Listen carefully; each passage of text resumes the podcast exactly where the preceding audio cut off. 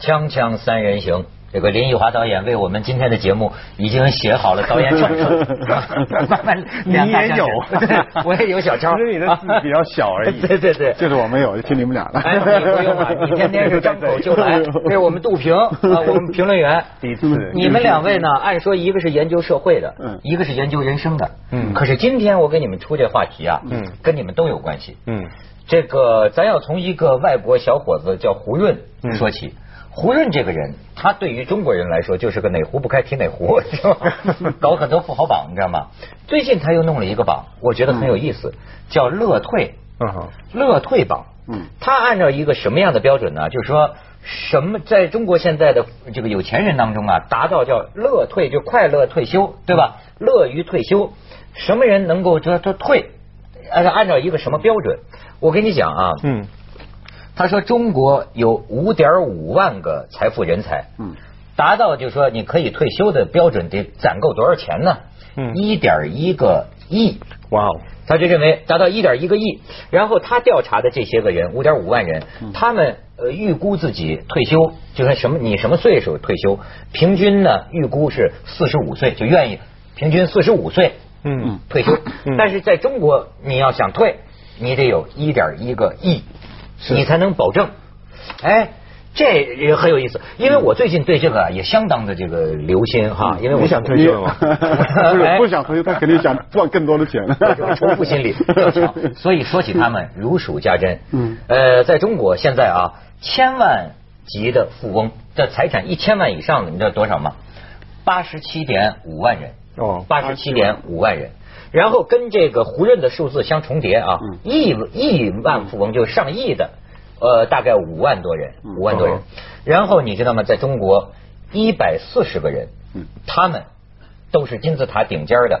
这一百四十个人呢，是在十亿俱乐部嗯以上的人，这就是我得到的这个数字。你这个要背的吗？还是你一看 然后你就记得进去了？我天天睡在枕头上就念这些数字。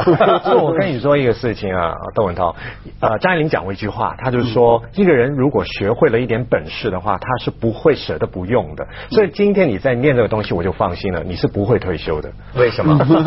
因为有才干。对啊，因为你有这个才干，还还有呢，就是你有焦点，你的人生其实你还不是把那个焦点放散的，你还是很集中在一个数字这个事情集中。在富翁的数字上，这辈子就琢磨这事儿。他不是，我跟你说，林导演，嗯我还真的是想退休。嗯我还真，他们说四十五岁嘛，我这还有两三岁，我我真这个啊，我跟你讲一件事儿，我觉得很有意思，真叫人什么时候我跟人民群众真一条心呢？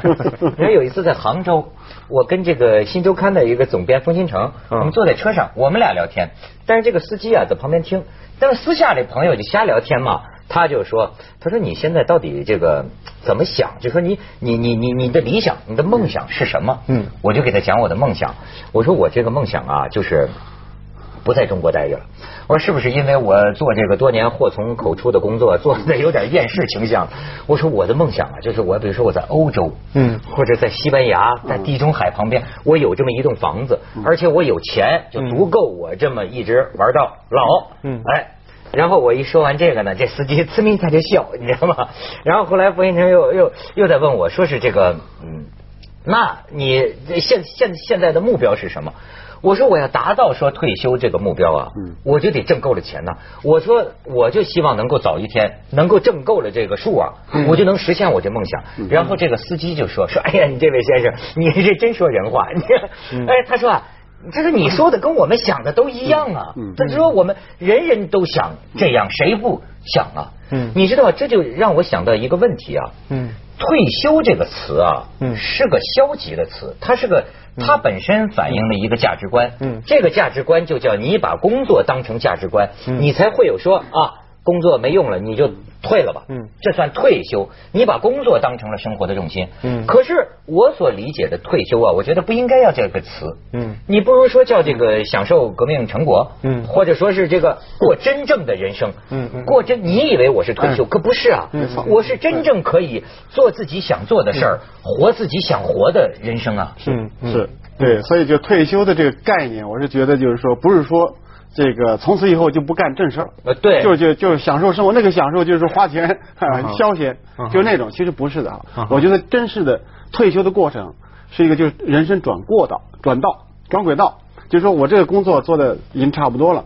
那么我想换一个方法，嗯换一个工作方法，也许可能发到发掘到更多的一些机会，然后发挥自己的才干，嗯对吧？所以刚才你讲那个引用张爱玲那句话，我本来我说想要不想退休的，嗯。但你讲那句话以后，你比如说有才干的人是不愿意退休嘛，嗯嗯。所以我其实我是觉得想退休算了。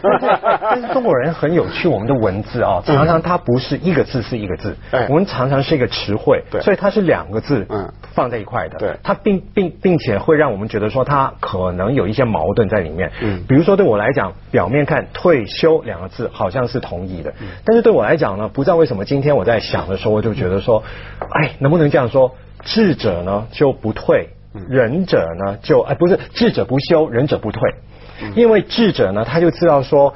我们需要的其实是呃那个呃呃，永远都把自己放在一个适当的位置里面，去让自己有所功能化。嗯但是呢，忍者就是说，其实我们不能休息，因为有很多人等着我们去为他服务。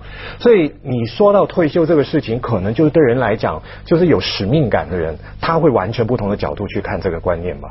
哎，但是呢，你看啊，我想讲，你们我有一个朋友，呃，我就觉得他就很典型，就是你知道啊，除非说有些人做到最后，像有些做金融的人啊，嗯他真的就是个数字。嗯你知道，我刚才讲这个数字啊，这个。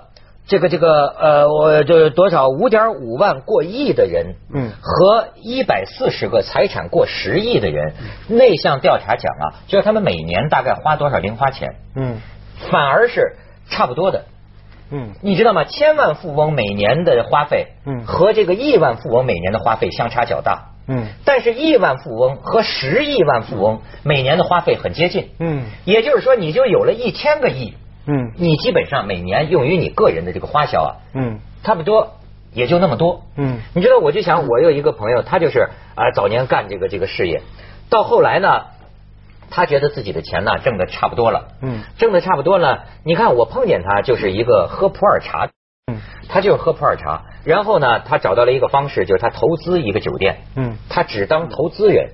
然后有国际酒店集团就给他去管理，嗯。呃，他一个月也去不了一趟，嗯。然后他整天就干什么呢？呃，访朋问友，以这个普洱茶，整天呢兜里带着一包普洱茶。我说你这是带鸦片的，是吧？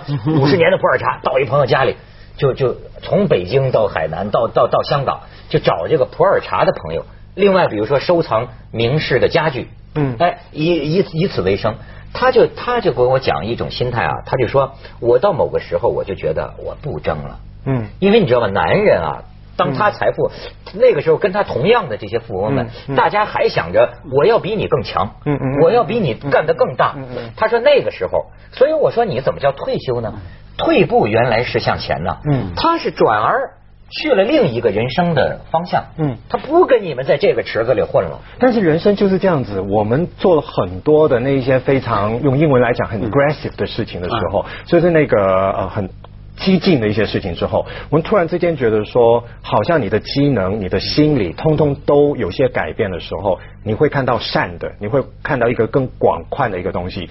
刚才你讲那个朋友，就让我想到一个比喻，就是好像老实说，他如果今天有一百亿这样的身家的话，我们不能不说他是森林中的狮子跟老虎了吧？但是他现在不跟狮子老虎玩了，他要去跟小白兔，他要去跟小围鹿来玩了。那这这里他可能就是重拾某一种的所谓的童真。或许童心吧，呃，我是觉得我的 case 是刚好相反的，因为我是三十岁就退休了，然后我大概到了四十岁之后，我才又重新出来工作。那怎么讲呢？因为30岁三十岁的时候，并不是因为我赚到十几个亿，只是说我突然之间拿到了一个奖学金，我就到了英国这个地方，然后我就在那边待了六年，然后我真的是每天醒过来之后，所谓的睡到自然醒。现在多少人希望这个所谓退休的这个生活的一个宗旨吧就是？但是对我来讲对，但是但是对我来讲，就是我起来干什么？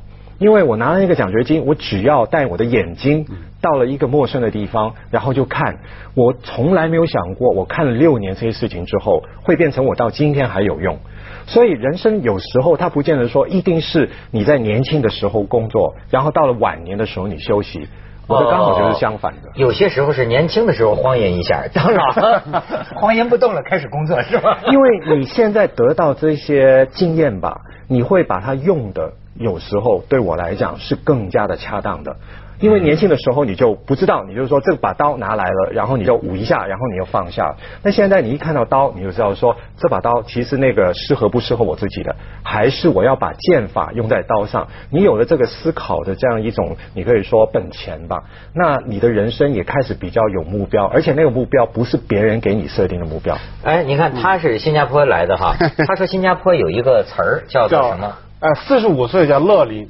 哦，就就是老龄了，是这样这这个意思。乐龄，对。新加坡四十五岁就算老，所以我觉得就是他已经是这个这个这个地界界限呢，已经是太落伍了。那过去就是说你这个四十五岁，实际上就是说还是在中国来讲还是壮年，年富力强，年富力强的事情。没有没有，现在你现在呢就是说后来呢就是说对很多人也提出一意见，就是包括你到了四十五岁的时候，说的这个乐龄这个阶层的话，就是已经是生命已经是夭折了。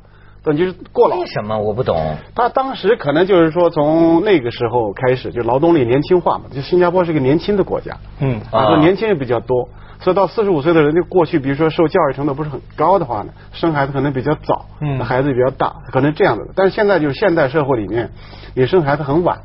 要么就干脆就不生孩子，所以你人永远是年轻的状态，对，但不会是不会是跟人家就是好像这个是老人了，对，所以我觉得如果是和现在的年龄呢，你说一般的人都活到七十岁八十岁是没有问题，活到九九十岁都没问题，寻常事啊，对对对，有一个美国的影集啊，它的海报叫《Kruger Town》，它的那个女主角穿的那个衣服就是事实是这个时代的二十，所以现在四十岁的人其实是二十岁，五十岁的人其实是二十八岁左右，哎呦，那女士们听了高兴了。锵锵三人行，广告之后见。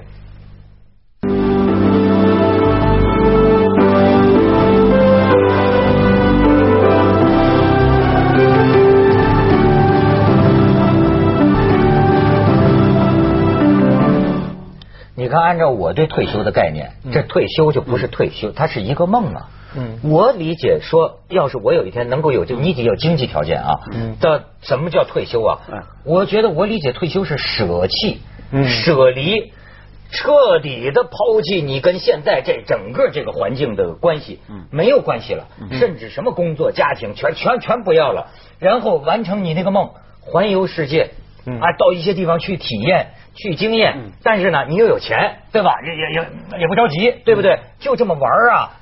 玩到死啊！我我能达，我觉得我达不到这个目标。但也不知道，就是说，你就是说，你这种正常的生活方式持续了那么长时间以后，突然一下断了，不知道适应不适应？因为很多人都是这样，就是哪怕是到了退休年，真正的退休年龄了，他突然那个工作结束以后，他就很难适应这样他的生活。所以有的人就专门找事去做，实际上他还是在工作状态，只不过是另外一种工作。你你说的非常对，你可以看一下这个这方面的一个代言人啊，我们看看这个照片。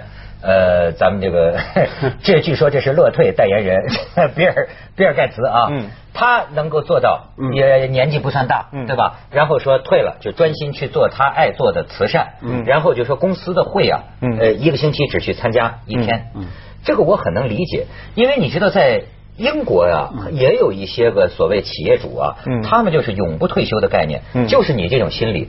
他们认为我倒也不是说为了挣钱，而是如果我今天不回到办公室，今天没有什么难题让我去解决，我的生命就像死了一样，我这个人没有存在价值。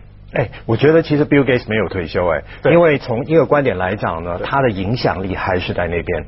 我们现在常常说退休，包括你刚才讲的，好像出家一样，就是娱乐的出家一样，就是说用你的时间拿来玩。但是 Bill Gates 他可能不是拿来玩，而是他这个人有他另外一种性格去推动他对生命的那个定义，就是。他希望他的存在其实是跟大家在一块的。你刚才有点就是说，大家不要记得我了哦，我要变成另外一个人了哦，啊，最好可以整形，然后就去哪里没有人认得你，重新开始活一回。对，但是 Bill Gates 他如果听你这样讲的话，他还是很贯彻的，就是他对我们的影响力永远都存在。他这个他还有把握，他太有把握了。所以我觉得对有些人来讲，他已经够钱，他已经够地位。嗯。恰恰他不能退，对，即便他好像去打高尔夫，他的手机一响，还是有人来告诉他说谁谁谁现在怎么样了，然后就问他一个意见，他当顾问了。因为退休，我觉得要放的，你刚才讲的非常对，就是话语权。可能你真的每天都已经在讲话了，所以变成说话语权对你来讲不再是什么。但是对有些人来讲没有办法，他不只是要讲话，他不只是要交朋友，他需要让大家看到他。我觉得这个还是很重要的。哎，这就是人呐，要的东西真是不一样。嗯，你像呃，你你刚才讲，就是说他们也有人说说你这个梦想啊，就是穷人的梦想，没错，不是比尔盖茨。我昨天想到这个词儿，穷人梦想，也许 是小市民的梦想。用用用金钱来衡量退休是不是什么时候退休？我觉得是太单一了，还是苦出身，还是苦出这个人干了一辈子也是苦。不是，我就想各种情况都有的啊。你比如说。你像呃，有一种情况是刚开始工作的时候是为了乐趣，嗯，或者说是为了谋生，嗯，但是你知道干到一个中年，像四十几岁的时候啊，可能就为了安全感，嗯，可是你知道在中现在二十几岁都是为了安全感，为了安全感，但是你我就觉得啊，这个安全感这个玩意儿啊，最近我有所悟啊，嗯，我觉得安全感像个贪欲，嗯。嗯，它具有贪欲的性质，因为它具有欲壑难填的性质，嗯嗯，对吗？你说安全感。是越要越不够，对，你怎么叫安全？他们就讲中国社会，说为什么这个胡润这个榜说一点一个亿，嗯，你才乐退，而这个他们算在哪个国家？欧洲国家还是哪个国家？基本上也有人列了一个标准，大概是相当于我们的一千两百万，嗯，就是你有一千两百万，你就可以有这个安全感，就是不为谋生而干活了，嗯。那么这个又跟这个，就像你你研究的科目了，社会的养保险机制、嗯。医疗体制，整个这个社会的安全度、保障性，对，他有这个安全感，对，他有这安全感。那从这个文化或者人性的角度来讲，我就是说，这个希望早退休的话，其实并非是一个消极的因素。我是觉得，你就希望早退，可能他有更大的目标。嗯，因为人嘛，他就这个我字就一个。一个字哈，但实际上它包含的内容非常多。就是我希望早点退休，我能够重新发现自我，重新扩张自我，然后重新满足自我。我觉得这个可能很多人得达到一定的这个经济水平的时候，然后转向做别的事情，就是要丰富自我，可能是这样的意思。是中国人有没有关系？嗯，因为好像我们很早开始，家里对我们的期望特别的大，变成我们进学校念书，我们就先把那个我搁一边了，然后必须要等到我们所谓的到了这个不惑的年龄，然后我们才可以说回归到自我。但是如果在外国的文化，或许像我刚才讲的，刚好我家里对我没有那种期望，所以我三十岁，我突然之间就把我自我放逐了，然后在自我放逐之后，才回来找回原来我有这些可能性。我同意。所以我觉得这个一方面是。民族的东西，还有也有社会的东西，因为我常觉得说，我们没有真正的，包括香港发展到一个精神上独立的中产阶级这样子的一个社会形态。我今天觉得说，如果退休最大的一个好处，所谓从字面上来理解，就是他有选择，我可以这样，我也可以不那样，我每天干得到。最好看的一个有关退休的场面，就是我早上六点去公共游泳池去游泳的时候，因为那个时间一定是年龄大的人是最多的，所以在那个游泳池里面，如果你要快的话，你就糟糕了，因为每个人都很慢很慢的游，所以你必须要投进那个游泳池，你才感觉到什么叫慢活。然后这些人游完了之后，偶尔聊几句，我也在听他们讲话，所以他们心情是很放下的，他们并没有说我游完这个泳之后，我就马上又要变回李嘉诚先生，我。要赶去开业务会议了，或许我要关注就是所有的数字怎么样？哎，所以有选择好像很重要。那是一种心理不着急，是吧？心不忙。哎，锵锵三人行，广告之后见。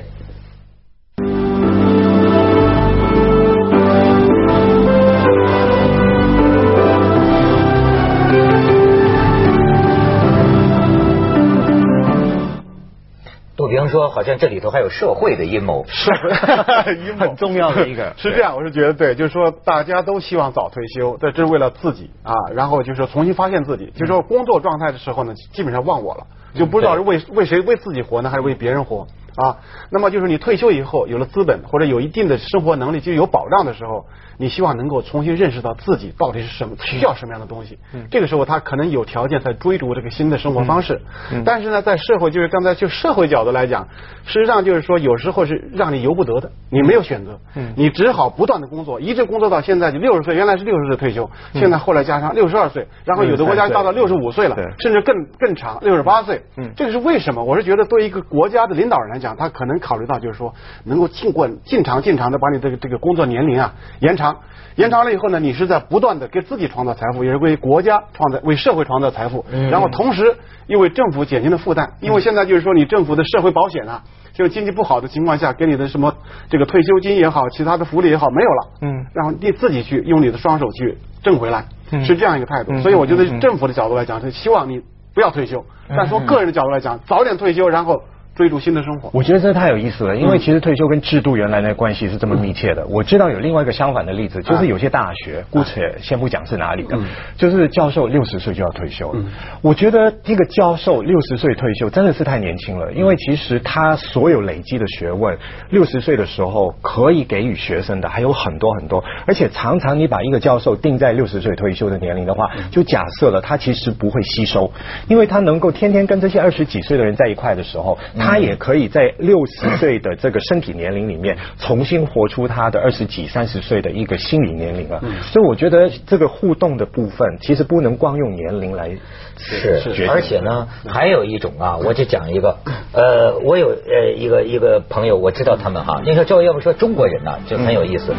呃，夫妻两个啊，本来感情已经破裂了，嗯，但是为了孩子，二十年。这俩人就是一直在孩子面前装父母，不是不是就不就是就是。接着下来为您播出《珍宝总动员》。我就跟他们讲，恭喜你退休了。